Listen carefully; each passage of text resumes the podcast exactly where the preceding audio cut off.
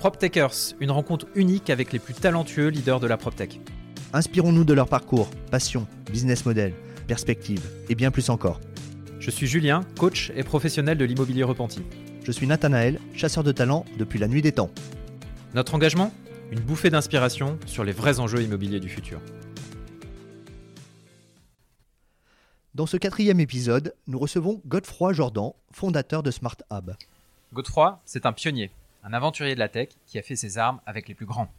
Depuis 4 ans, il passe ses jours et ses nuits à rendre intelligents nos logements, au bénéfice des promoteurs, des bailleurs, des occupants et de l'environnement. Godefroy, c'est à toi. Bonjour Godefroy. Bonjour. Est-ce que tu peux nous présenter Smart Hub, Godefroy? Alors, Smart Hub, c'est une euh, société, une PropTech, comme on dit, Ouais. qui a été créée il y a un peu plus de 4 ans et dont le métier est d'apporter une solution aux bailleurs, aux promoteurs, pour euh, transformer leur immeuble résidentiel, neuf ou euh, existant, euh, en smart building éco-responsable. Waouh Donc, smart building éco-responsable, ça veut dire qu'on va mettre des objets connectés pour connecter les équipements critiques. On expliquera ça en Mhm. détail après.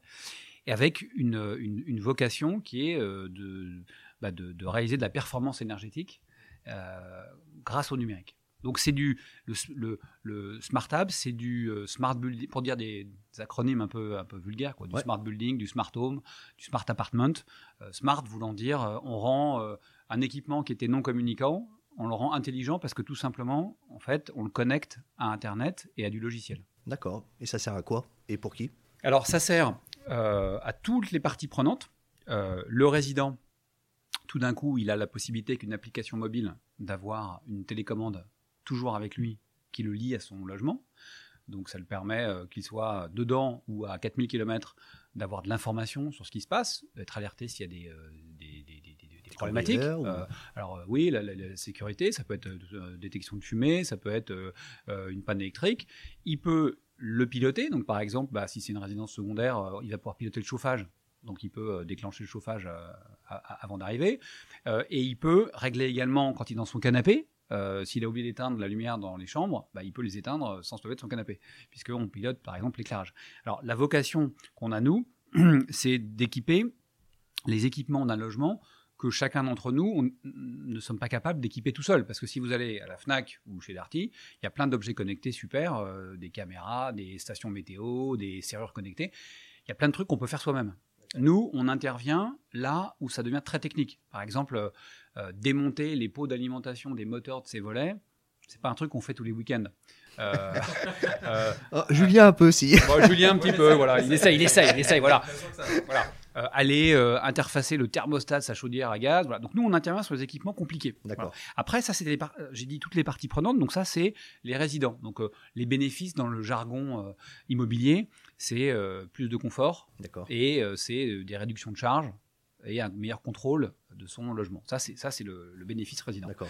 Euh, le deuxième, la deuxième partie prenante importante, c'est tout ce qui concerne les opérateurs de services, les gestionnaires de l'immeuble. Donc là, on va, on va parler aussi des parties communes, on- où on peut parler des grosses infrastructures, type une chaufferie. D'accord. Et donc là, l'idée, bah, c'est de monitorer de la même façon des équipements critiques et de pouvoir euh, générer en temps réel en fait des alertes qui vont déclencher des opérations de service. Euh, exemple, si vous laissez, euh, si vous avez un skydome, vous voyez, c'est ces, ces trappes de désenfumage sur le toit d'un immeuble.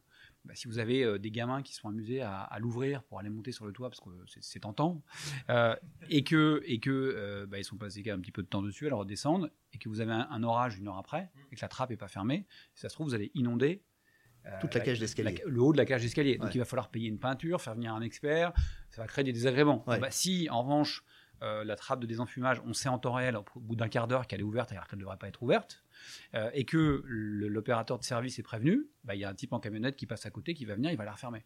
Super. Donc il y a une baisse de sinistralité qui est liée à ça, qui a- fait baisser, baisser le coût de l'assurance qui fait, qui, qui- on ah, n'en est pas encore là, ça c'est la prospective, parce qu'en fait, les répercussions sur les coûts de l'assurance, le calcul des charges, etc., on les aura dans quelques années. comme on comme, euh, comme en voiture, enfin, euh, Voilà, euh, voilà tu, tu- tu garantis que tu vas pas franchir ta limitation de vitesse, tu as un petit indicateur dans ta voiture et ça permet Alors, de on n'en est pas encore là, parce qu'aujourd'hui, on est en une phase d'expérimentation qui va précéder une phase de déploiement massif. D'accord. Donc, il faudra qu'on ait passé la phase de déploiement massif pour qu'on ait des nouveaux modèles de genre. Mais en revanche, les bénéfices sont ceux-là. Et nous, notre job, en fait, c'est de faire en sorte que l'écosystème euh, des acteurs de l'immobilier arrivent à, à- à implémenter ces solutions, parce qu'il faut aligner plein de parties prenantes différentes. Ouais.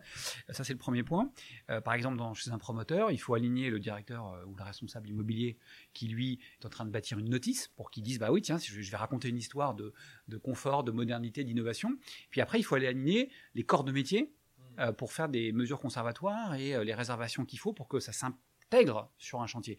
Et la rencontre entre euh, la, le- la construction, le béton et l'high-tech, c'est pas facile. Euh, donc donc il y, a- il y a cette dimension-là. Et la dernière dimension, c'est une dimension essentiellement technologique. C'est que pour faire marcher ça de bout en bout, c'est-à-dire de l'objet connecté qui pilote le radiateur jusqu'à l'appli mobile, eh bien en fait, euh, on, va, euh, on va agréger des... des stacks de technologies euh, qui- qui sont donc de l'IoT, d'objets connectés, des télécoms, comment on connecte ces objets au réseau, de la base de données du logiciel classique, et enfin des interfaces utilisateurs. Donc moi, ça fait euh, plus de 20 ans que je suis dans la tech, c'est le projet le plus complexe que j'ai fait, parce que généralement, quand on fait un, on est sur un projet tech, on est sur un de ces stacks ou deux. Là, c'est la totalité. C'est-à-dire que moi, j'ai besoin d'avoir dans mes équipes des gens qui sont des, électro- des électroniciens, euh, spécialistes des télécoms, euh, spécialistes du logiciel et bons sur des interfaces utilisateurs B2C. C'est- un spectre assez large. voilà. Donc c'est Ok, et assez du coup, toi, tu crées pas hein, les, petits, les petits bitonios, les petits trucs que tu mets dans les volets que j'essaie de démonter tous les week-ends. C'est quoi, au fait, ta, ta valeur ajoutée? Là- Là-dessus, il y, y a- il y a des centaines d'usines, il y a, y des dizaines de milliers de références. Je suis allé une fois au CES Las Vegas, il y a, il y a un étage entier d'un hall euh, de 20 000, 40 000 mètres carrés. Donc, euh, pour nous, c'est une commodité. On cherche, en fait, on cherche, à- à- à- on achète après avoir identifié les meilleures références pour un service donné. Vous êtes des intégrateurs. On est des intégrateurs là-dessus sur la partie hardware. La seule chose sur laquelle on a euh, pris la main, c'est le routeur en fait. C'est-à-dire l'objet qu'on va mettre dans le tableau électrique du logement et qui va parler aux objets du logement. Lui, c'est quelque chose qu'on achète en France, sur lequel on flash notre propre logiciel et on, a fait du euh, design to product, c'est-à-dire qu'on a dit à un industriel, euh, voilà ce qu'on veut comme, euh, comme, comme produit.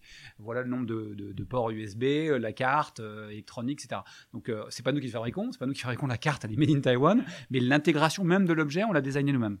Passionnant. Et qui paye le service? Alors, le service, euh, le, le- on, voit, on voit bien, il y a, il y des coûts d'installation, de setup, et puis après, il y a des coûts d'exploitation pour maintenir tout ça, et puis faire tourner les logiciels. Donc, on a deux modèles. Quand on est avec les promoteurs, le plus souvent, en fait, on intègre les coûts de licence pour 10 ans. D'accord. Que, euh, pour, pour un peu s'aligner sur la garantie décennale, dire c'est un immeuble neuf, euh, il, faut, on- il y a- il y a souvent des promesses d'économie de charge, c'est un service qui est là pour 10 ans au moins. Quand on est sur des bailleurs, on sépare généralement des coûts de setup, qui peuvent être d'ailleurs délégués, voire réduits quand ce sont leurs propres équipes qui vont poser, Euh, et, et évidemment des coûts de licence logicielle, qui vont être des licences logicielles classiques euh, liées au nombre d'utilisateurs et euh, au volume de données qui est traité. Combien as-tu de licences qui tournent aujourd'hui? Alors aujourd'hui, on compte, on compte nous on compte en, en termes d'immeubles parce qu'il y a des immeubles de, de 100 lots, des immeubles de, de 10 lots. Enfin donc bon, on- aujourd'hui on a, on a vendu 100 immeubles pour une trentaine de clients euh, et on en a déployé une quinzaine parce qu'évidemment on, on- est, on est une start-up de 4 ans, mais on s'adresse à un cycle immobilier où euh, on a vendu les premières signatures, on les a vendues fin 2017 et euh, en moyenne il faut 3 à 4 ans puisque nous on signe en fait évidemment avant même la mise en commercialisation, puisqu'on va être intégré à la notice et au cahier technique du bâtiment. Donc on arrive très en amont, et après nous on doit attendre que les permis soient purgés, que l'immeuble soit construit, et on arrive tout en dernier. On arrive nous euh, un ou deux mois avant la remise des clés. Donc il y a, il y a un gap de temps énorme entre le moment où on a conçu avec le promoteur ou le bailleur la solution et le moment où les travaux sont faits. Dans la rénovation c'est plus rapide évidemment, puisque là euh, les cycles sont plutôt de, de 18, 18, 24 mois. Et combien ça coûte? Alors, euh, c'était un, un des- une des choses qu'on voulait faire dès le début. On s'était rendu compte qu'une des raisons pour lesquelles ça ne s'était pas euh, enfin, démocratisé ni vulgarisé, ces, ces techniques hein, qui existent depuis longtemps, c'était que, en fait, la plupart des fournisseurs, fournisseurs travaillaient sur le marché très haut de gamme des, des villas de luxe. Euh, la villa de luxe, les gens font un chèque de 50 000, 60 000 euros pour tout automatiser. Et c'était des solutions souvent très filaires, on dirait des kilomètres de câbles. Très pérennes, très filaires. Notamment, il y a par exemple, une, une marque très connue aux US, Crestron, c'est le numéro mondial. Mais c'est euh, c'est sur des projets euh, vraiment, c'est quoi En France, c'est euh, quelques milliers de projets. Voilà. Et, et- et- et donc, à chaque fois qu'il y avait des consultations qui étaient faites par les, par les acteurs de l'immobilier sur ces intégrateurs, ils sortaient avec des devis qui ne rentraient pas dans les bilans. Bien sûr. Donc nous, on a, fait, on a construit à l'envers en se disant comment on peut mutualiser des objets, revenir à un socle fonctionnel le minimum pour le construire sur le prix. Et le prix, on s'est rendu compte que une incidence de 10 à 20 euros par mètre carré, ça, Ça passait, change. ça change pas grand-chose. Donc on a construit la solution comme ça. Donc comme le, bah, le, le lot moyen en France, c'est un T3 de 60 mètres carrés, Ouais. bah, notre solution, euh, elle tourne autour de 1000-1500 euros. D'accord. Alors après, on peut mettre plein d'options et faire plus, mais c'est en- le, le cœur du euh, réacteur. j'imagine que vous collectez pas mal de data. Et du coup, comment, comment ça se passe? Qui a les data? Qui est propriétaire des data? Et qu'est-ce que vous en faites? Notamment vis-à-vis des sujets euh, RGPD. Oui, bon, on collecte, on collecte. Alors, alors, on collecte pas beaucoup de data parce que les, les objets connectés sont, sont, sont assez économes. Et le but, bah, par exemple, d'une sonde de détection de fumée, c'est que surtout, elle, elle envoie jamais de data parce que si elle envoie une data, ça veut dire qu'il y a le feu chez vous. donc, donc, en fait, Donc tu te les gardes tes datas, Julien. toutes les gardes tes data. En fait, euh, et les seules data que le truc va envoyer, c'est une fois par mois dire je suis vivant et voilà l'état de mes piles, par exemple. Et c'est un tout petit paquet de données, ça va être 10 kilooctets. Donc en fait, on- le volume de données n'est pas énorme. Le deuxième, c'est que ces données euh, en, elles-mêmes n'ont aucune valeur parce qu'en fait, ce sont des, sont des codes. quoi. C'est un, truc- c'est- un protocole et quand l'objet a quelque chose à dire, il a sa propre langue et il va le dire avec des petits signaux. Par exemple, euh, un signal de température, il va dire je vous envoie la température. euh, euh, il va envoyer son numéro de série, euh, temp et puis un chiffre. Donc c'est des tout petits paquets de données et qui ont, en dehors du, traitement immédiat de ces données, pas tellement de valeur. Euh, voilà. Alors nous, on les héberge, on a fait le choix de les héberger physiquement en France, de ne pas les mettre dans un cloud. Euh, elles sont hébergées à Tours, dans un, data center français. Euh, et une autre partie était, malheureusement pour nous, chez OVH à Strasbourg. Et nous avons fait partie des euh, 450 000 victimes, sachant qu'on a récupéré la moitié et l'autre moitié est cramée pour toujours. Ouais, donc là, ce que tu dis, c'est que tu vas pas apprendre beaucoup de choses de moi euh, en fonction de comment je mets mon chauffage, Non. etc. Enfin, ça n'a pas beaucoup de, de sens. Ça n'a pas beaucoup de valeur, surtout que c'est tellement fragmenté que finalement, quelqu'un qui viendrait hacker euh, ton détecteur de température, bah, il pourrait avoir les relevés de température anonymes d'un capteur quelque part, sans savoir que c'est toi. Et, la, et la- la- la- la grande probabilité, c'est qu'il va avoir un truc qui lui dit euh, 21 degrés, 21 degrés, 22, 21, 21. Waouh, Ok, c'est- c'est c'est fou. là. Génial. Là, ça y est, il est, La poule aux tiens un truc là. voilà. Et puis alors pour, pour, pour, pour, pour renforcer ça, on a également fait deux choses. On a structuré la base de données de manière relationnelle en isolant euh, les informations justement de, flux qui sont donnés par les objets, des informations du patrimoine qui décrivent le patrimoine. Il est où cet immeuble? Il est où cet appartement? Et on les a séparés de la base de données utilisateur. Et tout ça avec des ce qu'il faut. Et, et pour terminer, on a rajouté un cryptage bout en bout, c'est-à-dire le routeur dans l'appartement jusqu'à nos serveurs, c'est en VPN, et donc c'est crypté. Donc on a, on, a, on a beaucoup investi sur cette euh, dimension de cybersécurité. Euh, moins dans l'idée de se dire que ça a de la valeur de hacker euh, la température, que de se dire faut pas que quelqu'un puisse prendre le contrôle. Oui. Parce que ça, ça serait moins drôle. Ça serait moins Si- drôle. Notamment sur les caméras, sur. euh, bon. Voilà, les caméras, on n'en met pas toujours pour la même raison, parce que d'abord c'est un produit qui est une commodité qui Ouais, s'achète d'accord. sur l'étagère, Ouais. euh, et on n'a pas de valeur à fournir là-dessus. Euh, mais plus, si quelqu'un s'amuse à euh, bah, fermer les volets, on peut plus les rouvrir, on est enfermé chez soi, enfin des trucs bêtes quoi. Ouais, bien sûr. Vous êtes sorti sur votre terrasse et quelqu'un s'amuse à fermer les volets, vous pouvez plus rentrer chez vous. Ouais. C'est con ça. Ouais, c'est con. Et Godefroy, tu- tout à l'heure, tu me parlais d'un truc très intéressant qui était le, le- le- la, la boîte noire d'un immeuble. Euh, Est-ce que tu peux nous, nous expliquer en trois mots ce que tu nous as expliqué tout Bah, à nous, l'heure on a, on a eu l'idée il y a deux ans, on n'a pas été au bout, pour moment c'est conceptualisé, Oui. de se dire euh, que ça, vaudrait, ça aurait du sens qu'une partie des données soit stockée dans une boîte noire d'un immeuble. C'est d'autant plus vrai pour Comme les sur un avion comme sur un avion, d'autant plus vrai pour les immeubles euh, tertiaires, euh, les hôpitaux, choses comme ça, il y a des risques. Quoi. Et que ces données, après, on puisse les écrire en temps réel dans la blockchain, de manière à ce qu'elles soient inaliénables. Et donc, on a un capteur qui a pris une donnée, un détecteur d'incendie, par exemple. Euh, euh, Il y en a un à chaque étage. On a toute l'histoire de quand est-ce qu'ils ont déclenché. C'est dans une boîte noire, c'est sur la blockchain. Plus personne pourra réécrire ça. Voilà. Et donc, cette, vision-là, elle commence à venir.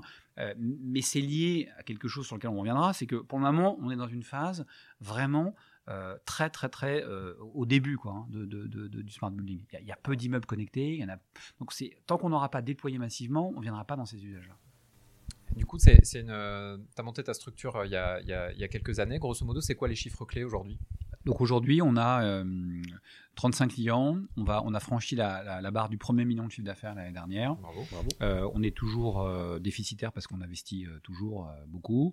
On a fait euh, euh, une levée de fonds euh, une- avec des investisseurs corporate et des business angels en mode euh, par phase en fait. Et donc euh, sur plusieurs phases, on a levé au total aujourd'hui 3 millions et demi d'euros. Et, euh, et on vise d'être rentable l'année prochaine ou celle d'après. en, passant sur une phase de, de, croissance plus forte, notamment parce qu'on commence à adresser les immeubles existants. D'accord. Qui sont beaucoup plus nombreux que les immeubles en construction et il faut forcément un immeuble entier.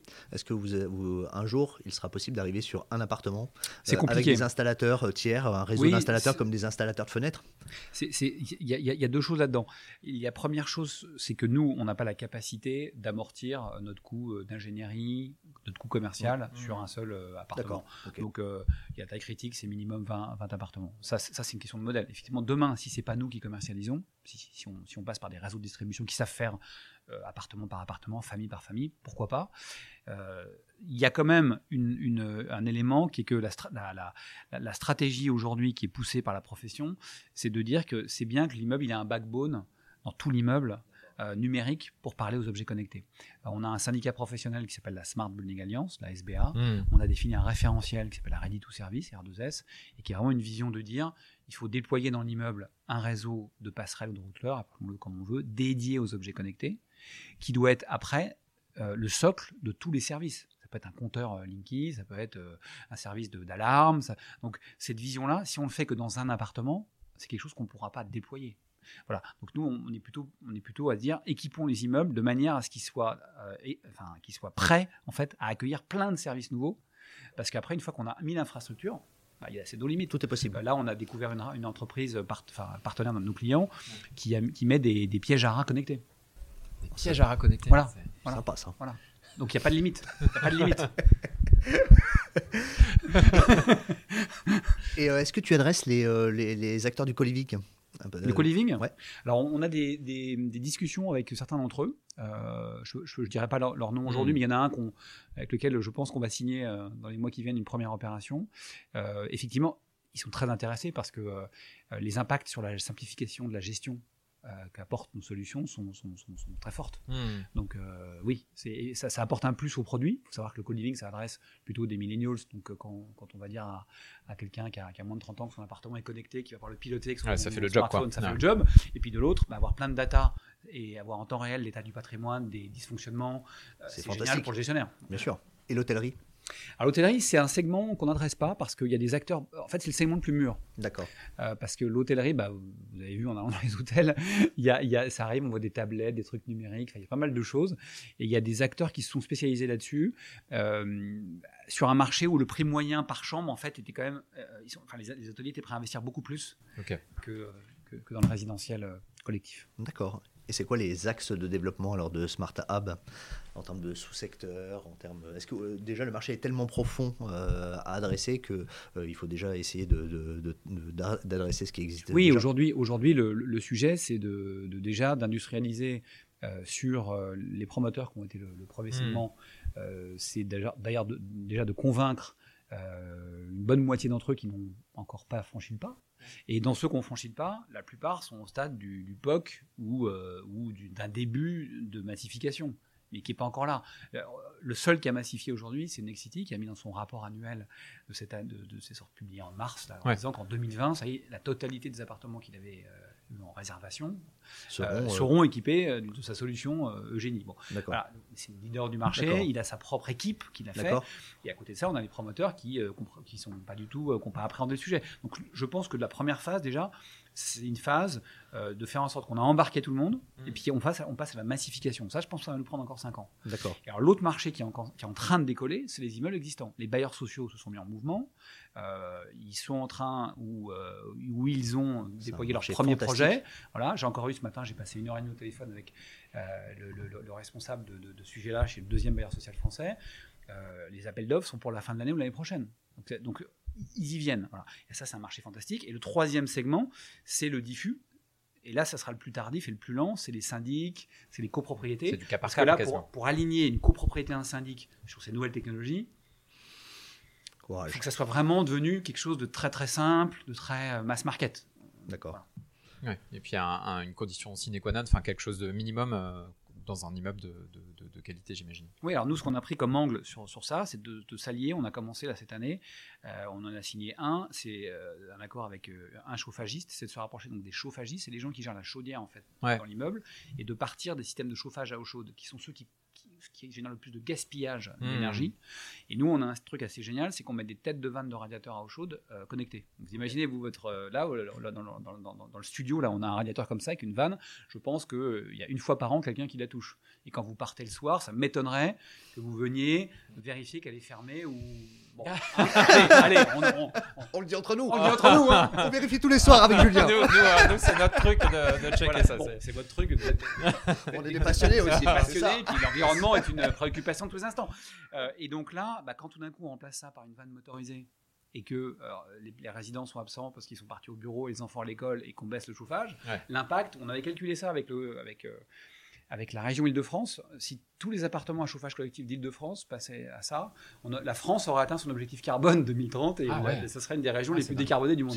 Donc ça, on le fait avec les chauffagistes. absolue. Parce que voilà, on dit aux chauffagistes, bah, quand vous améliorez le système, quand vous changez la chaudière, euh, pour, euh, pour 10% ou 15% du budget, rajoutons du numérique. Ouais. Et on va commencer à pouvoir jouer sur les usages. Ça, c'est Ah, plus ça, juste euh, le chauffagiste qui a bien réglé la chaudière. C'est chacun dans l'immeuble devient acteur. Ouais. Voilà. Et ça, c'est euh, pour nous euh, la façon dont on va rentrer dans les immeubles collectifs euh, massifs. Alors là aussi, bah, il faut euh, former, accompagner des, partenaires distributeurs à chauffagistes qui ne sont pas forcément à la pointe de la transformation numérique. Il faut se l'avouer. Mais, Non, mais c'est. qui comprennent l'enjeu. Bien sûr. Voilà. Et chez les promoteurs, c'est qui ton interlocuteur? C'est le directeur général? Ah non, C'est non, le. enfin, c'est, c'est, enfin, Oui, c'est le directeur, gé- c'est le directeur général. Quand qui est ta cible un- commerciale ma chez le ma promoteur cible commerciale, c'est le directeur immobilier, D'accord. le directeur de programme. Parce que le directeur de programme, il est seul maître à bord pour décider ce qu'il va mettre dans son programme. Ouais. C'est lui qui tient le bilan. C'est lui qui tient l'économie euh, euh, du- d'usage aussi du projet. Donc c'est lui qu'il faut convaincre euh, que c'est bon pour la commercialisation, bon pour euh, la gestion. Et donc, il, le- et voilà. donc nous, aujourd'hui, quand on a des accords cadres avec les directions générales, ça suffit pas. Le boulot après, c'est d'aller convaincre un par un un responsable programme pour dire ah ouais sur ce programme-là ça vaut le coup. Il y a vraiment des logiques de gamme évidemment. C'est-à-dire qu'aujourd'hui sur le haut de gamme c'est devenu vraiment une évidence. Ouais. Sur le premium ça vient et, et- et- et- et les, les immeubles où l'économie est serrée et les prix au mètre carré euh, permettent difficilement de couvrir euh, les prix. Là on- ils ont du mal à réinvestir dans quelque chose de plus. Bon, voilà. Non, mais c'est hyper, euh, hyper intéressant. Alors, euh, Godefroy, toi, tu as eu une vie euh, assez remplie euh, dans l'entrepreneuriat, dans la tech, etc. Est-ce que tu peux nous dire en, deux mots ton parcours, ce que tu as fait avant et comment aujourd'hui ça t'impacte ou ça t'aide par rapport au job que tu as et, à Smart Hub? En fait, moi, j'ai, démarré dans l'entrepreneuriat une année après être sorti de mes études et tout de suite dans l'internet. Donc ça fait euh, depuis euh, 95. Je ne pourrais pas le dire que je suis, euh, je suis, ce qu'on appelle un pionnier de l'internet. Euh, mais j'ai tout de suite eu un, prisme. Alors j'ai fait plein de métiers. J'ai euh, éditeur de sites de petites annonces. euh, euh, j'ai géré des extensions de nom de domaine. J'ai, fait, fait beaucoup de choses. J'ai, eu une web agency qui était euh, la, la- première web agency en France à la fin des années 90, qui était B2L avec Loïc Lemer. J'ai fait beaucoup de choses. Euh, et, et, euh, mais, mais j'ai toujours eu un, un fil rouge PropTech. Alors, on n'appelait pas ça la PropTech à l'époque. Mm. On, avait même, on appelait ça même l'Internet immobilier. Je, je suis toujours membre de la Fédération de l'Internet immobilier qui Ah ouais, existe depuis 20 ans. Euh, parce que se loger, euh, c'est Ouais. une Oui, belle PropTech et ouais, elle, a 20 ans. hein, voilà. Plus même, elle elle a 25 ans. Euh, et donc, euh, euh, dès, dès- dès 2000, en fait, j'avais créé le site d'un promoteur, j'avais créé le, le- le site de euh, et j'avais incubé et pris des participations dans une, un, un des pionniers des portails qui était Imo Street. D'accord. Voilà, et, donc, Ouais. et après, j'ai jamais quitté ce, ce fil rouge. J'ai été euh, éditeur de Logic Imo, j'ai créé l'offre immobilière du Bon Coin, donc j'ai toujours eu un pied. Mais toute cette phase-là, en fait, on digitalisait le marketing de l'immobilier Hmm. on touchait pas aux produits. voilà. Et en fait, quand euh, quand j'ai euh, vendu ma dernière, ma précédente startup, euh, qui était pas, qui, avait un, qui avait un lien mais pas très fort avec l'immobilier, je voulais vraiment revenir là-dedans parce que je commençais à voir que cette nouvelle génération de PropTech, elle touchait vraiment au produit immobilier lui-même, à l'expérience immobilière elle-même, ce qui n'avait pas été le cas avant. Et il se trouve que euh, euh, voilà, Thibaut Dutrec, c'est un promoteur, et Laurent Fournet, un architecte, eux, euh, bah, tablaient depuis, planchaient depuis plusieurs mois sur cette idée de dire il faut qu'on arrête de construire des, immeubles neufs ou des appartements non connectés. Euh, et, je leur ai proposé de, bah, m'en occuper et de m'associer avec eux pour le faire. Et donc mon expérience variée dans euh, ces différentes composantes de la tech, parce que j'ai fait un peu d'infra, j'ai fait, de le- j'ai fait des sites grand, grand public, j'ai fait, le- j'ai fait le site de Peugeot.fr, EDF.fr, euh, enfin, de donc des, des- des sites B2C, Ouais. je sais faire.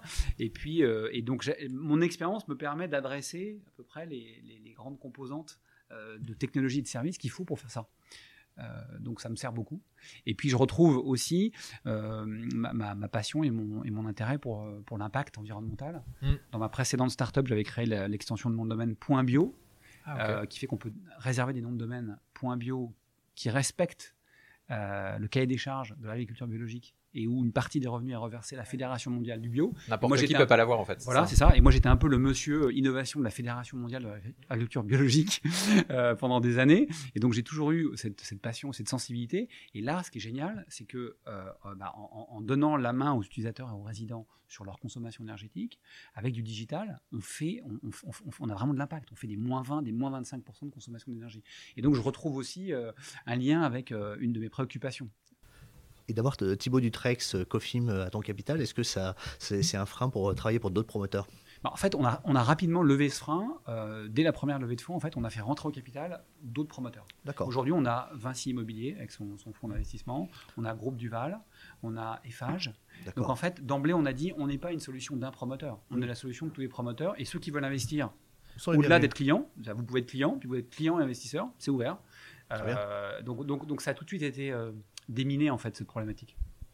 Ok. Est-ce que tu cherches d'autres euh, investisseurs promoteurs? Bah, Aujourd'hui, j'en cherche pas. Euh, on, est, on est purement euh, opportuniste. C'est quand on a des propositions. On n'en a pas eu ces temps-ci, mais on laissera toujours la porte ouverte. Comment ça se passe d'ailleurs Enfin, quand on parle de ces temps-ci, on pense tout, la, le Covid, etc. Comment ça se passe pour toi et pour ton activité? Est-ce que ça a un impact? Est-ce que ça en a pas? Euh, Comment... Ça, en a un, ça en a un. Euh, ça n'a pas un impact direct au sens où, comme je le disais, la pénétration aujourd'hui de nos technologies, que ce soit nous ou nos concurrents euh, et collègues, est faible. Donc, quand vous êtes, on aurait 100% de pénétration, le fait que le marché baisse de moins 30, on devrait baisser le moins 30. la réalité, c'est comme on a une pénétration naissante, il y a toujours des projets. Bon, donc ça ne nous impacte pas aussi, fortement. La, preuve, l'année dernière, on a, euh, on a fait euh, plus 40% de croissance de, de, projets signés. Et là, depuis le début de l'année, on est sur un rythme plutôt à, plus 50%. Donc, en revanche, euh, ce qui a causé le ralentissement du marché, c'est-à-dire le blocage administratif de, l'attribution des permis de construire, les nouvelles municipalités rétives à la construction, etc. La, complexité croissante, ça, on en est, on en est victime dans les délais. C'est-à-dire que des, projets qui euh, auraient dû démarrer euh, il y a un an, on a eu un report de quasiment la moitié des, chantiers qu'on devait faire l'année dernière ont hmm. été euh, décalés ou reportés. on ne les perd pas, c'est juste du décalage. Mais on, mais on, ressent ça, on ressent cette difficulté et, même parfois cette, souffrance de nos clients promoteurs hein, pour faire avancer leur projet. Donc nous, on comme on est, comme je vous l'avais dit, en bout de chaîne, puisqu'on intervient quelques semaines avant la livraison, eh bien, quand les projets sont décalés, c'est autant de décalage pour nous. Et donc, tu, tu as un associé? Alors aujourd'hui, on a, on a, j'ai pas un, associé. Un cofondateur, oui. Euh, c'est ma question est. Bah, en fait, on est, on est, on est, euh, on est deux managers. Donc euh, il y a Arnaud Tamin qui est un ancien du, Comex de Foncia qui nous a rejoint mhm. fin, fin 2019. il a, il a pris des parts, on lui a vendu des parts pour qu'il soit associé. D'accord. Voilà. Et puis Thibaut Dutrex, lui, joue un rôle assez actif au sein du, du, comité stratégique sur la stratégie et sur le, le développement. Donc c'est nous trois qui, qui drivons, on va dire, la stratégie, et puis euh, Thibaut, Arnaud et moi, le, business au quotidien. D'accord, et comment avec... Euh, avec une équipe d'aujourd'hui de, de, 18 collaborateurs. Que tu as créé comment? Bah, que j'ai créé, euh, comme toujours les startups, hein, un par un, by step, step, by step voilà, et, et avec bah, des difficultés de recrutement pour, la, pour, la, pour les équipes tech, comme, comme chacun sait, mmh. puisqu'on a un déficit en, France qui est, terrible. Donc, on, on, a beaucoup recruté par cooptation, ou, euh, ou par euh, chasse euh, avec un formidable chasseur de tête, Ousmane, exécutive. Merci. Si, certains de nos auditeurs ne le connaissent pas. Merci Godefroy pour cette petite pub. comment tu fais, enfin comment on fait pour attirer des talents quand on a un projet naissant ou quand on a beaucoup de promesses mais pas encore de, choses réalisées? Qu'est-ce qu'on qu'est-ce qu'on raconte? Enfin, qu'est-ce que tu as raconté aux premières personnes et quel était ton quel était ton discours? Bah, Il faut trouver des, les premières personnes, il faut trouver des personnes qui ont envie d'aventure, d'inconnu, et qui euh, et qui vont trouver un, terrain d'expression de leur passion en fait mm. euh, par rapport au projet. Donc euh, elles vont venir parce qu'elles savent bien que c'est nouveau, fragile, neuf, mais que ça correspond exactement à ce qu'elles veulent, veulent faire. Et, des projets comme ça, il n'y en a pas beaucoup. Et puis l'autre chose aussi, c'est bah, l'avantage de la startup, hein, c'est la liberté que ça donne, puisque comme c'est une page blanche, pour les, les, les, les, personnalités qui aiment être autonomes, Ouais. créer, etc., elles, ont un terrain de jeu formidable parce qu'il n'y a, pas- il y a pas de cadre. Donc on peut tout créer. Hmm. Et donc beaucoup d'autonomie, etc. Beaucoup d'autonomie, voilà. C'est c'est un, ça me fait penser euh, au style de, de management. Ça serait, euh, enfin, je pense à autonomie, style de management. C'est euh, si tu avais un style de, de, de management, ça serait, euh, ça, ça serait quoi du coup? Bah, moi, je suis de nature plutôt directif. Ok. Et direct. Euh, Bah, C'est déjà- direct de le dire en fait. hein. c'est direct dans ma communication. Parce que Euh, d'habitude, on nous parle de bienveillance, euh, de consensus. oui, mais- Non, pas moi. Non, mais en fait, le, le- le principe d'une entreprise de croissance qui, qui réussit ou d'une enfin, start-up, c'est Ouais. de- d'avoir des, des collaborateurs qui, so- qui soient vraiment autonomes. Pour qu'ils soient autonomes, ça veut dire qu'ils sont très bons dans ce qu'ils font. Ouais. S'ils sont très bons dans ce qu'ils font, euh, ils doivent avoir une autre qualité, c'est d'être capable de s'automotiver. S'ils ont ces deux qualités, être très bons dans ce qu'ils font et s'automotiver, a priori, ils ne cherchent pas un manager, un management euh, reine courte et euh, micro-management. Au contraire, ils le fuient. Mm. Donc, le management dont ils ont besoin, c'est un management euh, assez, euh, assez direct sur du feedback, de la vision, où est-ce qu'on va, et du réalignement en Ouais. permanence. C'est ça dont ils ont besoin. C'est être sûr qu'ils sont dans la bonne direction, euh, essayer de contrôler ce qu'ils font, et, c'est- et, sur- et- et enfin, ils ont besoin d'aide. C'est-à-dire euh, quand ils n'arrivent pas à faire un truc, euh, parce que le pendant aussi de la start-up et de la, de la PME, c'est qu'on n'a pas beaucoup de ressources. Ouais, Donc sûr. parfois on essaie de faire des trucs et en fait on n'y arrive pas parce qu'on n'a pas les ressources. Donc comment on trouve des ressources, euh, comment on est plus agile? Par exemple le fait de, le fait de, par exemple, de, de- de faire appel à Haussmann Executive, c'est ex- c'est exactement ça. C'est euh, le manager qui euh, a un réseau professionnel, euh, pense connaître parfaitement tout son réseau professionnel, sa profession, puis tout d'un coup il n'arrive pas à recruter. Ah, bah, on lui dit, on lui dit bah, t'inquiète pas, ok, on, on va te donner une solution, on va investir, on va, on va prendre une mission de chasse et on va, on va pas te laisser dans l'ornière. Bon, je, je fais, je fais un lien avec votre activité, mais c'est vrai surtout. Euh, tout d'un coup, là, on a un coup de bourre, allez, on va prendre un freelance. Et, et souvent, on a des collaborateurs qui, n'ayant pas été entrepreneurs ou, ou étant juniors, Ouais. euh, il leur manque des réflexes parfois pour trouver des solutions comme ça, out of the box, La débrouillardise La et la capacité à prendre des décisions qui sont parfois un peu alternatives. un peu alternatives. Voilà, c'est Ouais. ça, voilà. Et donc là, le rôle du manager, c'est de, bah, c'est de, de leur suggérer ces, ces- ces idées-là, ces, ces- ces- ces solutions, et puis surtout de leur donner les moyens. Ouais. Est-ce que tu ferais euh, quelque chose de, de différent si tu avais à refaire la- la- l'aventure Smart Hub? Est-ce qu'il y a des choses que tu changerais? Il y a des choses que je changerais, il y a des choses, il y a des choses sur lesquelles on a, on a investi trop tôt. Ça, c'est souvent le. Parce que justement, euh, comme on maîtrise pas le cycle, Bien sûr. on se rend compte après qu'on a démarré quelque chose qui en fait nous, nous coûte et, euh, et on n'arrive pas encore. C'est trop tôt, c'est pas rentabilisé, ça c'est vrai. Je, je pense que je le ferai direct, de- différemment. Et puis, euh, et puis on- on- dans, dans les, dans les difficultés qu'on a eues, on a fait des POC en 2018-2019 euh, qui n'ont pas été très. il y en a certains qui ont été pardon, très difficiles. Et en fait, on n'aurait pas dû les faire. D'accord. On a, on a été trop, euh, trop, trop, trop gentil, trop tendre.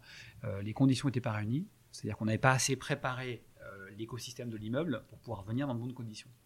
Et évidemment, même si on prévient à l'avance en disant c'est un POC, c'est un POC, attention, il faut accepter l'idée de l'échec. Ouais. Euh, en fait, c'est toujours très difficile. euh, accepte l'échec.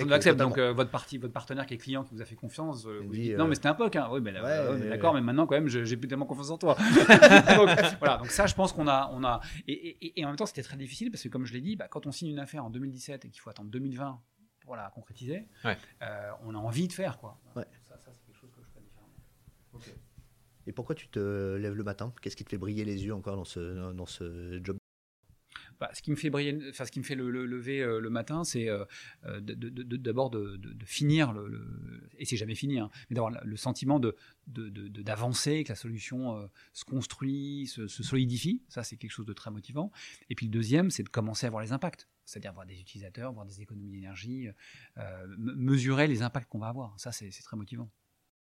Ça, ressemble à quoi une journée de Godefroy euh, chez Smart Hub Une journée type Alors, euh, j'imagine que tu vas me répondre qu'il n'y a pas de journée type, mais euh, si tu avais à, décrire un, peu une journée type pour les, gens qui ne se rendent pas compte finalement de ce que c'est euh, de, créer une entreprise comme ça, en plus, comme tu en as créé pas mal, tu penses que tu as une certaine expertise là-dessus. Euh, C'est euh, c'est euh, Le des- lever des- à 10 heures Non, non, non, non. Moi, moi je ne suis, pas du matin. Donc, euh, je, commence à 9, je commence à 9h et je finis mes journées euh, à 19, 20h. Et puis parfois, je reprends euh, un petit peu plus tard le soir euh, les emails, les choses comme ça. Mais c'est des, c'est des- c'est des blocs essentiellement de, bon, des réunions avec euh, des collaborateurs clés, une fois, un, point, un point par semaine. C'est euh, euh, des réunions de projets que je suis directement. Où donc là, bah, l'idée c'est de faire avancer. Et, certains des projets, je le prends moi-même, le leadership. Je suis, chef de projet, tout simplement, voilà, avec beaucoup d'humilité et de simplicité, pour, montrer qu'on va les faire avancer, qu'ils sont importants. Euh, c'est euh, évidemment, euh, comme tout le monde, un quart ou un tiers du temps à lire des mails, à répondre, formaliser des choses. Et puis, c'est le reste du temps, faire du bizdev, du bizdev, mais du bizdev, du profond, c'est-à-dire euh, pour vous donner une idée, par exemple, là, avant, avant notre, euh, notre rencontre, j'étais avec un de mes commerciaux qui est un junior, hmm. un de mes commerciaux, un junior. Euh, il, a, il a, on travaille sur bah, un bailleur social. Et là, on parlait stratégie, on parlait comment il va faire sa, son, son, AMOA sur son projet, quels sont les différents modèles sur les, les logiciels qu'il doit avoir. On parlait stratégie. Et là, je viens et je viens et j'essaie d'apporter de la vision, j'essaie de, de, convaincre le partenaire qu'on est crédible. Et puis surtout, après, ça me permet d'avoir un feedback sur notre produit. bien Parce sûr. que ces réunions-là, derrière, moi, je vois comment on va faire évoluer le produit pour le rendre plus compétitif. Parce que c'est pas mon commercial junior qui va faire changer l'offre. En revanche, si je participe à ce meeting et que je change l'offre, je l'améliore, il va peut-être gagner son, son appel d'offre. Voilà. Donc, je fais beaucoup de, de, de, rendez-vous commerciaux. Je continue à faire beaucoup de commercial, mais euh, du commercial. Euh, on va voir par exemple un promoteur à Montpellier, je prends mon avion, on passe euh, déjeuner ensemble, l'après-midi ensemble, on passe tout son portfolio en revue, on fait le bilan de tout ce qu'on a fait l'année précédente. Et l'idée c'est de consolider la relation et puis surtout de détecter des opportunités ou de bousculer des, choses qui bloquent pour faire avancer les opportunités. Donc le, le business reste quelque chose de très important parce qu'à la fois ça, ça, tire la croissance du chiffre mmh, mais surtout dans une entreprise, une entreprise comme la nôtre où l'offre n'est jamais finie. Il faut voir que nous, chaque année, euh, le 1er janvier, on change le tarif et on change un peu le périmètre de l'offre. Ouais, c'est ça. Euh, ça paraît fou. Parfois, c'est deux fois par an. Donc ça, on peut être capable de le faire que si on a une prise directe, un feedback direct euh, des clients. C'est hyper intéressant comme euh, manière de faire du business parce que c'est quoi? C'est à la fois du consulting, de la co-construction. Enfin, il y a beaucoup de partage de valeur. En fait, beaucoup de consulting et co-construction. Voilà, c'est ça. C'est ça. Moi, mon approche, c'est de dire, moi, je fais, je fais de la prospective, co-consulting, construction avec les clients clés, les clients un peu en avance. Bien sûr. Et derrière, je, je, je, je, modélise le produit et après, je le standardise, je le simplifie pour que les commerciaux derrière, on en a trois, puissent le vendre en étagère. Ça soit, ça vendre voilà, à l'étagère, très simple. Euh, on, fait, on a, on a un, des outils matriciels pour faire des devis, des devis de euh, des propales de 25 pages euh, en 10 minutes. Parce que tout est, après, tout est matriciel et, standardisé. Donc, c'est ce jeu permanent, en fait, qui, qui permet d'avancer sur des solutions complexes et sur des actes de vente complexes. Parce que tout à l'heure, j'ai dit, OK, il y a le, mon client, c'est le directeur immobilier, mais mon directeur immobilier, il faut que le directeur marketing et commercial soit convaincu que ça va apporter un plus. Il faut que son directeur technique et auditer et valider la solution. Il faut que son DG ait, validé que le, qu'on ait bousculé un petit peu le bilan et que l'économie globale de la société euh, voilà, n'est pas chahutée. Donc en fait, à chaque fois, on va avoir 5, 6, 7 parties prenantes euh, autour de la décision. Donc on est sur des, euh, pour parler un petit peu anthropologie, on est sur la sociodynamique. Ouais, c'est ça. avec, il faut trouver les moteurs, il faut trouver ceux qui veulent freiner, il faut les décoincer. Donc voilà. Donc des cycles de vente qui sont longs. Les cycles de vente en moyenne, c'est 3 à 6 mois. Et si on demandait à hum, peut-être les trois principaux collaborateurs euh, quelle est la personnalité de Godefroy, qu'est-ce qu'ils nous répondraient de manière homogène? Je sais pas. En tout cas, moi, les ben, on va les appeler.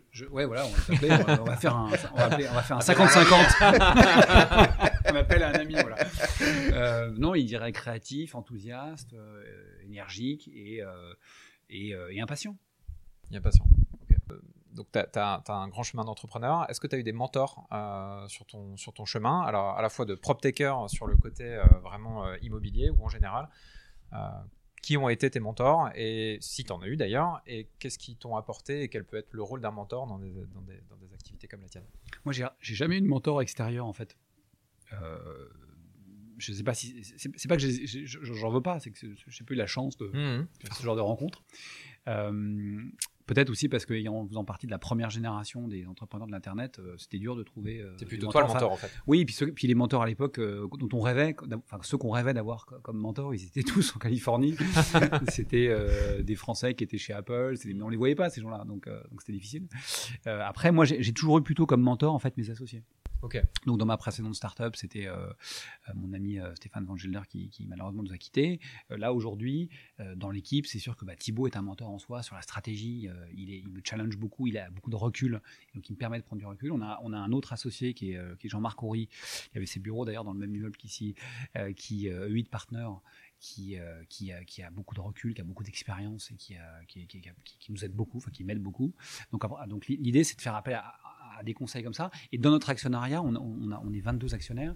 On a vraiment, euh, j'ai enfin, construit une cap table avec, euh, euh, je peux dire, des représentants de quasiment tous les métiers. Ok. Et donc, c'est ça m'appuie aussi beaucoup sur eux. Par exemple, si j'ai des problématiques financières, j'ai trois financiers, plutôt stars. voilà, donc donc c'est assez génial parce que comme ça, on fait du mentorat avec des personnes impliquées. Mm. euh, et sur lequel le lien il est organique quoi. Ils sont euh, ils sont associés. Ils sont donc, euh, associés. voilà. C'est quoi tes enjeux RH, euh, soit actuels, soit pour, les, pour, les, pour les quelques prochaines, euh, prochaines années? C'est quoi les enjeux principaux pour toi? Moi, mes enjeux, c'est- recruter, fidéliser, c'est basique, euh, surtout sur les équipes tech.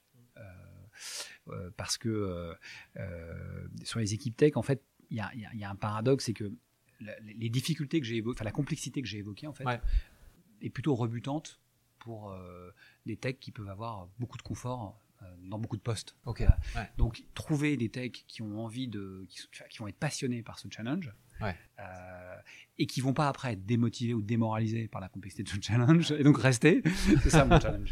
Euh, donc, ce qui passe par en fait un recrutement euh, assez compliqué parce que les, les, les, bah, les techs aujourd'hui, euh, il en manque 300 000 en France. Hmm. Ils sont chassés trois fois par jour. Ouais. Donc, euh, en fait, on peut pas, on peut pas. Mon, mon style de management là, direct, euh, c'est pas forcément idéal.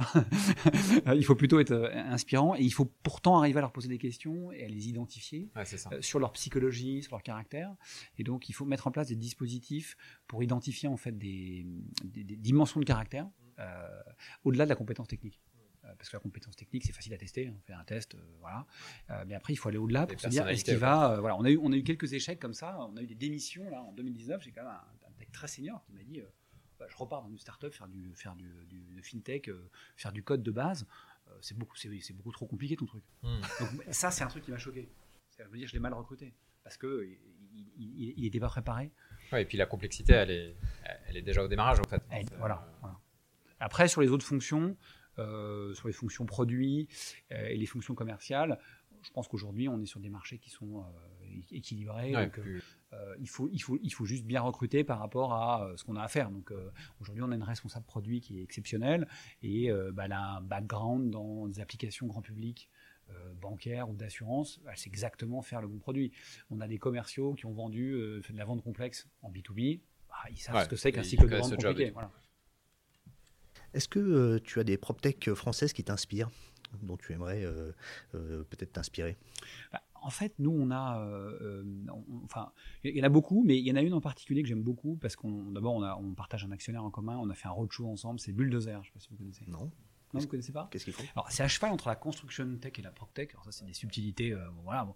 Euh, Ils, ont, ils ont inventé un logiciel qui permet de modéliser, en fait, euh, un projet d'immobilier neuf Ouais. euh, ou de construction et de permettre à la maîtrise d'ouvrage d'avoir de la visibilité sur ce qui se passe en maîtrise d'œuvre. Du BIM management, non? C'est pas, Pas du tout à fait. c'est plus du, du, du project management, mais vraiment métier et très bien fait. Ça serait un, ça serait le klaxon, si, si on veut, euh, Ouais. juste pour- de- de- d'un d'un projet immobilier. Enfin, c'est, euh, entre un ERP et un, et un klaxon. Et c'est très très bien fait. Ils ont levé 4 millions d'euros là au dernier trimestre. Ils ont séduit quasiment toutes les majors euh, françaises. Et c'est typiquement le truc qui fait avancer le métier parce que Bon, bah, on va les inviter. on, on est dans, voilà, faut les inviter. On est dans un métier où euh, euh, on modélise la construction d'une voiture euh, ou d'un avion sur ordinateur depuis 20 ans. Aujourd'hui, euh, Non, mais 1% c'est sûr. de euh, projet ouais. En France. euh, et euh, vous allez, euh, je ne vais pas citer de nom, mais chez des grands majors euh, en France, euh, les projets sont suivis sur Excel. Ouais, le Donc, donc l'impact de ces boîtes-là, c'est énorme. C'est quoi ton ambition pour les, pour les prochaines années? C'est quoi la, feuille de route euh, de Smart Hub et co- comment, comment tu vois, vois l'avenir? Nous, maintenant, l'enjeu, c'est vraiment d'arriver à, fidéliser, satisfaire les clients euh, dans la promotion neuve, donc d'appor- d'a- d'a- d'apporter une qualité parfaite. Et après, c'est d'adresser les immeubles existants, parce que c'est là qu'on va prendre un virage de croissance. Et nous, on veut maintenant passer à une phase de ce qu'on appelle growth, dans, Mmh. dans les startups, Ouais, bien sûr. qui est la plus dure à prendre. hein. Ouais. Et, euh, et on le sait qu'on la prendra quand on aura trouvé la clé sur euh, les immeubles existants, que ce soit dans la rénovation, que ce soit sur les, euh, les chauffagistes que j'ai évoqués. Donc là, on vient de commencer. Mm. Euh, on commence à, à initier des, des- des- des- des négociations avec des, des partenaires, à, à essayer de faire des devis, etc. Donc on- mais on n'a pas encore, ça n'a pas encore décollé, mais l'avenir il est là. On, on- on a vu que tu avais commencé à, à développer des partenariats, notamment avec euh, Nexhome. Euh, Est-ce que c'est aussi un, ça fait aussi partie du modèle de développement pour toi d'aller euh, développer par partenariat ou pas oui, forcément? mais en fait, euh, c'est un peu la charrue avant les bœufs, c'est-à-dire que penser qu'on va être des distributeurs de, de solutions qui pourraient utiliser SmartApp comme on a un partenariat, on, a, on échange avec Nexome, on a un partenariat avec Senior Adom qui permet de faire de- du monitoring de personnes âgées à domicile. Ouais, On va l'avantage, c'est que la solution elle est plug and play parce qu'elle elle se branche sur nos objets connectés. ouais, c'est ça. Donc euh, l'abonnement est moins cher, il n'y a pas à faire venir un technicien. Tout ça, c'est super. Euh, mais ça revient au point que j'évoque à chaque fois, c'est que tant qu'on n'a pas déployé des milliers, des dizaines de milliers d'appartements, il n'y a pas de modèle de distribution. Notre partenaire, on n'est pas très intéressant. Et nous, euh, prendre euh, 10% ou 15% de commission sur, euh, sur euh, Ça 30 n'a clients, ça intérêt. sert à rien. Donc, c'est intéressant d'échanger avec eux, prospectif, mais le smart building, ça sera le partenaire de ces gens-là quand il y aura des, des millions de logements euh, qui seront équipés, ce qui n'est pas le cas aujourd'hui. Dans combien de temps? 3 ans? 3, 5 ans, tu disais Bah, tout à je l'heure pense qu'à cause du cycle immobilier, ça va prendre un peu de temps. Comme je disais, une rénovation, c'est deux ans. euh, un immeuble, euh, une chaudière, c'est rénové tous les 10-15 ans. euh, L'immobilier neuf, aujourd'hui, c'est des cycles de 4 à 5 ans. Je pense qu'il va falloir encore attendre 5 à 7 ans avant d'arriver à un point de maturité, minimum. Et ton Je ambition à plus- 5 ans, c'est quoi? De, À 5 ans, Smart App, c'est quoi? Bah, 5 ans SmartApp, c'est euh, d'être un leader reconnu et euh, de faire, euh, d'être en capacité de faire euh, 100 à 200 immeubles par an. Ça, serait vraiment déjà euh, formidable. On parle beaucoup de, de smart, smart home, smart appartement, etc. euh, et de smart city, euh, qui a l'air d'être une évolution en tout cas. Est-ce que tu peux nous dire deux mots sur euh, bah, ta vision, euh, toi, de comment ça va évoluer, euh, de la smart city, peut-être ce que c'est pour toi, euh, la smart city euh, parce que, enfin voilà, moi c'est un terme que j'entends un peu partout. Euh, J'avoue que je ne sais pas trop quoi Nous, mettre euh, derrière. Que- que- quelle est ta vision on a- là-dessus un peu smart on a- là-dessus. On a écrit pas mal de choses. On a fait un livre blanc qui est en, télécharge, enfin, en téléchargement sur notre site. On a participé à un livre blanc aussi de la, la Chambre de commerce franco-américaine. Euh, nous, depuis le début, en fait, ce qu'on- alors, ce qu'on- ce qu'on dit, c'est la- smart city, c'est quoi? C'est en fait c'est euh, l'utilisation des, des techniques de l'objet connecté, Ouais. et du digital dans euh, l'expérience de la ville. Ouais. En fait, nous, ce qu'on dit, c'est que la vision du marché depuis euh, le début sur Smart City, elle est top-down. C'est-à-dire, on, a des, des grands faiseurs, des, grands, des, des grands, des grandes Hmm. multinationales qui viennent proposer des solutions à des municipalités en attendant d'hypothétiques grands appels d'offres. C'est ça. Euh, bah, bah, on attend toujours, il ne se passe rien. Et nous, ce qu'on pense, c'est que c'est l'inverse. La, la Smart City, elle, elle va fonctionner en bottom-up. C'est-à-dire, c'est quand on va commencer à avoir une diffusion d'objets connectés Un peu dans les capillaire. appartements capillaires, dans les appartements. Ouais, prenons, prenons un. Si je mets SmartApp dans un immeuble, dans un quartier, Ouais. c'est bien. Mais si je mets SmartApp dans, mettons, ce qui- ce qu'on est en train de faire à plutôt euh, dans, Dans la 3, ZAC des 4, Bergères, 3, 4 dans, ou 5 dans, euh, dans la moitié des, des- des immeubles. Bah, par exemple, je peux euh, sortir une data pour le maire qui est euh, à quelle heure les gens rentrent et sortent de chez eux parce qu'ils passent en mode absent. Ouais. Donc c'est à Hmm. minimiser. Hein. Je ne vais pas dire que c'est Julien qui est sorti de chez lui. Je veux dire, dans le quartier, il y a euh, 450 familles dans ce bloc. Il y a une avenue, l'avenue Charles de Gaulle ou Jean Jaurès. Il y a un bus ou deux qui passent. Et là, on va pouvoir dire, on va pouvoir mettre des courbes de Gauss, des courbes horaires de quand est-ce que les gens rentrent et sortent. Bah, tout d'un coup, pour faire les horaires de bus, c'est plus un gars dans le bureau qui dit Bon, alors le premier, on le fait passer à quelle heure? Bah, Je sais pas, 7h20, ouais, t'as bonne idée. Bah, celui d'après, un quart d'heure plus tard. Bon, non, là, c'est. Il a commencé à la RATP. hein. je, je sais pas, j'imagine C'est un entrepreneur de la RATP.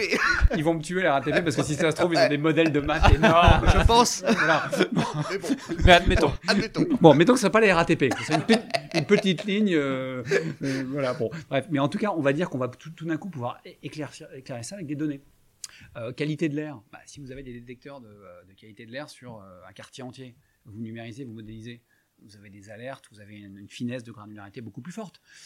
Les, voilà. Donc en fait, nous on dit, il faut d'abord mettre l'accent sur ça. Et comment on fait? Bah, C'est que les aménageurs et les municipalités, elles imposent dans les cahiers des charges un minimum d'équipements des parties communes et des logements.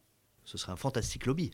Ça serait un lobby minimum. Et, et ça, ça va imposer. Alors quand on a, comme je vous disais tout à l'heure, un bailleur social qui dit, moi, à partir de l'année prochaine ou dans deux ans, euh, dans tous mes logements, il y aura une notice, euh, un minimum de choses à mettre. bah, Ça, c'est euh, super. c'est 10, 20, 30 000 logements par an, ça commence à accélérer. Donc, euh, mais les aménageurs, ils pourraient même faire mieux. Ils pourraient dire, pourquoi pas, financer avec un paiement d'avance de l'économie carbone, par exemple, de dire à un Hmm. promoteur, voilà, là je vous donne un immeuble, bah, si je vous le vends, je vous C'est le vends, et le génial, foncier, cette le idée. foncier il coûte cher, il coûte cher le foncier. Ouais. Ouais. Et je vais vous donner un crédit sur le prix du foncier, euh, et, et le maire et le, et le- et la- le conseil départemental est d'accord. Euh, Donc on va gagner un petit peu moins tout de suite, mais je vous donne d'avance euh, en crédit les CO2 que vous allez faire gagner si vous respectez ce qu'il y a des charges. Voilà. Voilà. Exceptionnel. Mais, ça, bon, demande des changements qui ne sont pas à notre portée. Bien hein. sûr. Non, mais, euh, il faut c'est- soit un ministre ou des je sais pas qui s'en occupent, mais, mais, mais notre vision de la Smart City, c'est celle-là. Parce que sinon, c'est quoi? Bah, C'est euh, des grands appels d'offres où euh, ça. on va dire ouais, on va mettre des lampadaires connectés euh, qui s'éteignent automatiquement quand il y a une voiture qui rentre dans la rue ou pas. Bon, mais c'est- pas ça l'enjeu. L'enjeu, c'est de créer de la donnée, un maximum de données, et d'après les agréger et de les partager pour créer du service, pour créer des usages, pour créer de la valeur. Voilà, c'est ça le truc. Bien sûr. Donc nous, c'est ça notre vision de la Smart City. Euh, donc ça va encore prendre bah, pas mal de temps. hein. Alors, a- Ouais, c'est hyper intéressant. Et en plus, quand euh, euh, un immeuble est connecté, il en parle autour d'eux et du coup, ça crée une sorte de référentiel en disant bah moi je suis pas connecté, comment ça se fait? Euh, Et Ah donc bah ça, euh, ça marche très bien. voilà, exactement. Quand on a des zones d'aménagement, quand on a trois promoteurs qui viennent avec nous, les autres ils viennent tous parce qu'on leur dit bah, de toute façon, ça Attends, devient un standard de euh, marché. Comment tu sûr. vas vendre ton lot? Bien sûr. Parce que le, sûr. le- le- le- le Ah, résident c'est- il va dire alors, Il y a un effet ok, il y a- moutonnier. euh, Il y a une de- place de parking très bien, il y a des doubles vitrages très bien. Ah, vous avez le truc connecté? Ah, vous l'avez pas? Ah, bah ils l'ont chez machin et chez le truc. Hmm. Alors, on arrive à la fin de, à la fin de notre entretien. Est-ce que euh, il y a quelque chose que tu aimerais euh, quelque chose quelque qu'on n'a pas abordé euh, Je crois que ça a été, euh, ça a été riche, ça a été vaste. Euh, Bon, là, j'ai- je crois que on a parlé vraiment de tout. Donc, euh, merci beaucoup. super. Merci Godefroy, à Merci bientôt. beaucoup, Godefroy. Merci beaucoup.